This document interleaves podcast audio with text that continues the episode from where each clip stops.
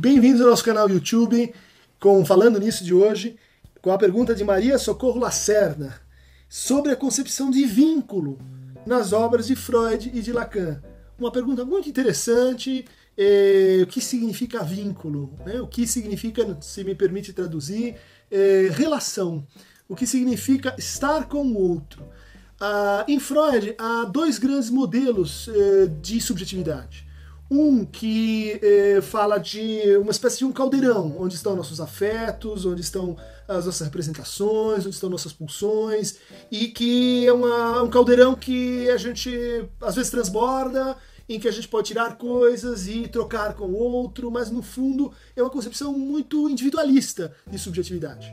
Há um segundo, há um segundo entendimento que a gente pode chamar de modelo de subjetividade compartilhada, em que, em que a gente vai encontrar os conceitos de identificação, de projeção, de introjeção, em que a relação ela é anterior aos indivíduos.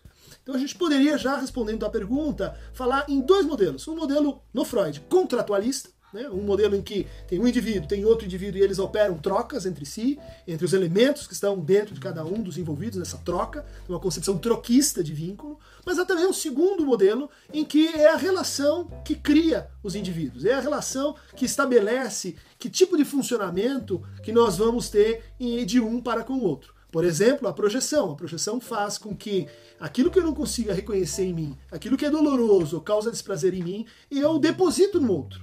Então, quando eu vou me relacionar com o outro, muitas vezes eu não consigo reconhecer a alteridade que ele representa, porque eu só consigo ver no outro eu mesmo.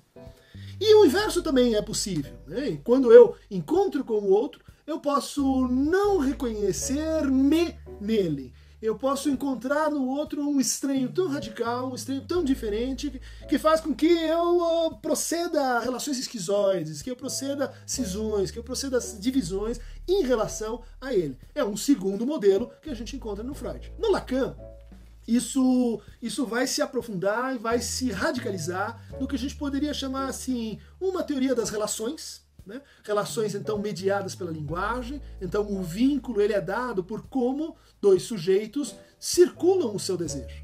E há várias modalidades então de vínculo. Eu posso circular o desejo atribuindo o falo ao outro, ou seja, aquilo que representa a falta para o meu desejo está no outro, mas eu posso também me relacionar com o outro atribuindo a falta a mim. Então eu estou sempre numa dúvida, eh, e numa dúvida em relação ao que, que o outro espera de mim e assim por diante. É um modelo de como a relação ela é mediada pelo falo, ela é mediada pelo significante do desejo e ela é também então uma relação de troca. Né? A gente pode dizer no final a criança atravessa a castração, atravessa o Édipo, o que, que ela descobre? Ela descobre que ninguém é dono do falo, que a, o desejo só funciona quando o falo pode ser assim circulado, ele pode ser assim compartilhado com o outro. Então esse é um modelo de vínculo, vínculo baseado em modalidades de desejo. Mais à frente, na obra de Lacan, vai aparecer uma outra teoria muito interessante, que seria assim uma teoria da, do vínculo baseado no fracasso do vínculo, baseado no fracasso da troca, baseado naquilo que eu não consigo compartilhar com o outro, baseado naquilo que não faz relação com o outro, não faz rapport. E é aí que vai se desenvolver uma tripartição entre as modalidades de vínculo, né? Há um vínculo uh, baseado no desejo, em que o desejo um é o desejo do desejo do outro. Há o vínculo baseado no amor, que é a expectativa de, de, de troca de signos, de signos que fazem amor e que, portanto, fazem demanda e que podem produzir demandas emparceradas ou não emparceradas, em que há uma, toda uma lógica do pedido que está envolvida, e há ainda relações baseadas no gozo, nas quais o Lacan vai dizer, então, aí o que entra em jogo é algo da ordem da não relação. Então eu tomo o outro como objeto, eu faço uma parte do meu órgão fonte de, eh, de, de, de satisfação, e isso redunda numa não relação. Né? Não, a relação sexual que não existe ou o outro que não existe, ou a mulher que não existe. Isso são figuras da, da, da ideia de que quando a gente está com o outro, nem sempre a gente está vinculado. Mas a reconhecer o fracasso e o desvínculo, a separação, a, o desenlace, a disjunção simbólica ou transferencial é uma parte essencial e incontornável do entendimento das relações humanas.